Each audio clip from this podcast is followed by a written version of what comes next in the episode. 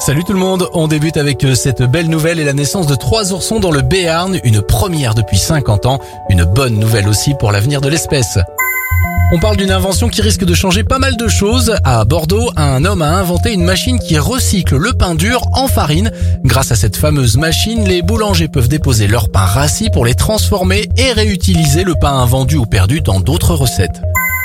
On termine avec ce très bel espoir. Allons-nous avoir un vaccin contre l'asthme? Des chercheurs français ont mis au point un vaccin qui donne de très bons résultats sur des souris et offrirait une protection à long terme. Il reste maintenant à tester ce vaccin sur l'homme, mais l'espoir est grand pour les 340 millions de personnes asthmatiques dans le monde. C'était votre journal des bonnes nouvelles. Vous pouvez le retrouver maintenant en replay sur notre site internet et notre application Radioscoop.